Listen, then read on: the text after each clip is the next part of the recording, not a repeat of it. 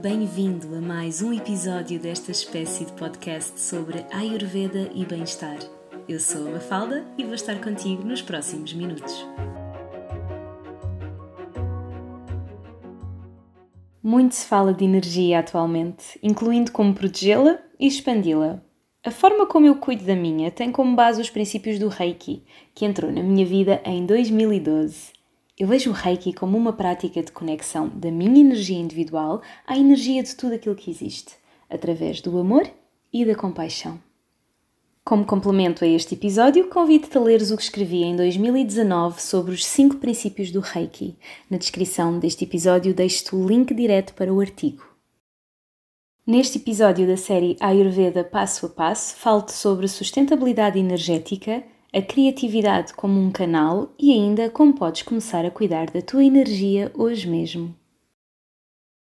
Sustentabilidade energética.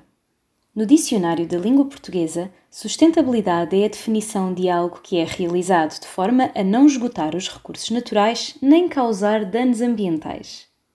Transferindo este conceito para a forma como geres a tua energia individual, dirias que é sustentável? Se sim, ótimo, continua. Se não, questiona-te.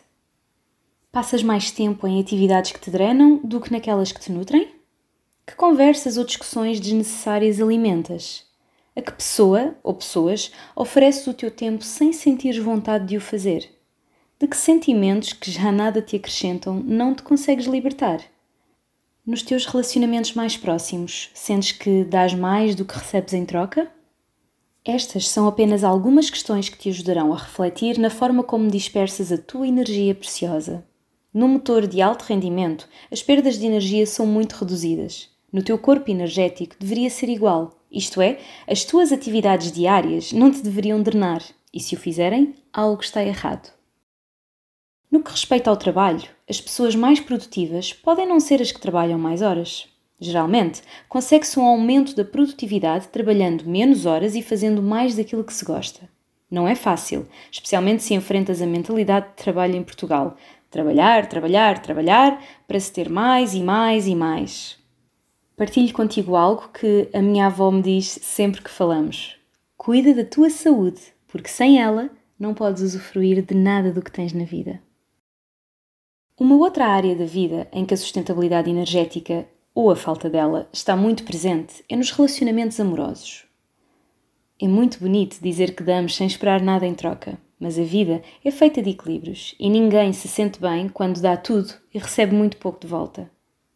Dependendo das linguagens de amor de cada pessoa, podemos estar a falar de dar e receber na forma de atos de serviço, presentes, tempo de qualidade, palavras de afeto ou carinho físico.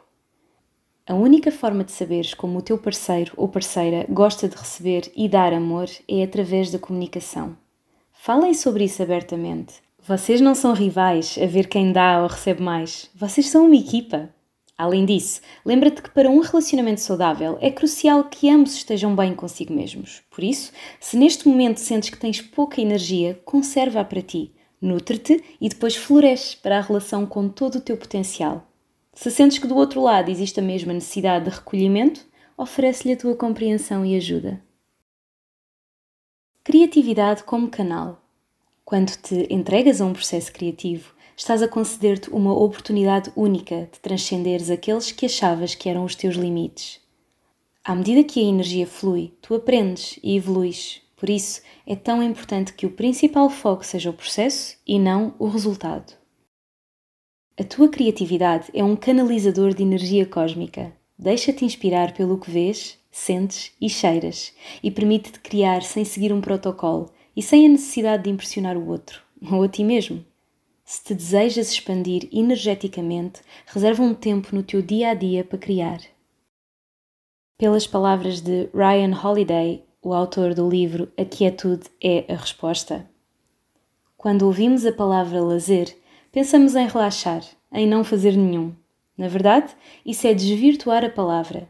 Na Grécia, lazer deriva de skole, ou seja, escola. Historicamente, queria dizer estar livre do trabalho que fazemos para sobreviver, ter liberdade para tarefas criativas e intelectualmente estimulantes. O lazer não é a ausência de atividade, é atividade. O que desaparece é a existência de uma justificação. Não podes ser remunerado pelo lazer, nem o podes fazer para impressionar os outros. É uma coisa que fazes para ti próprio. Cuida da tua energia. O que te impede de te sentir vibrante e cheio de energia? E o que podes fazer em relação a isso?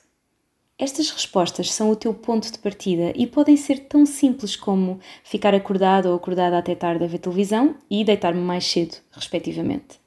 A energia é a base de tudo, por isso é suposto ser simples. Escrever no diário, praticar meditação, observar o que se passa dentro e fora de ti, entre outras, são ferramentas que te vão ajudar a descobrir que situações te drenam ou energizam. Fica atento à forma como falas e pensas quando te referes a certas situações. Por vezes, o mais inesperado é o que nos faz brilhar os olhos e encher o peito para falar. É nestas que deves investir.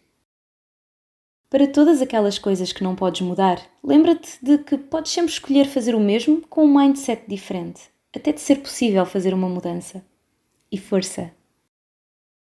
Para concluir, relembro-te de que não somos feitos só de energia, temos carne e osso. E não há nada melhor para agitar a energia estagnada do que mexer o corpo. No próximo episódio falarei sobre exercício físico. Não o percas! Se gostaste deste conteúdo, tenho a certeza de que vais adorar o curso Ayurveda Online. Já podes reservar a tua vaga na próxima edição. As aulas começam no dia 15 de janeiro de 2023 e na descrição deste episódio eu deixo-te o link direto para o formulário de inscrição. Muito obrigada por estares aqui. Se gostaste deste episódio, subscreve a minha Friends Letter para não perderes os próximos.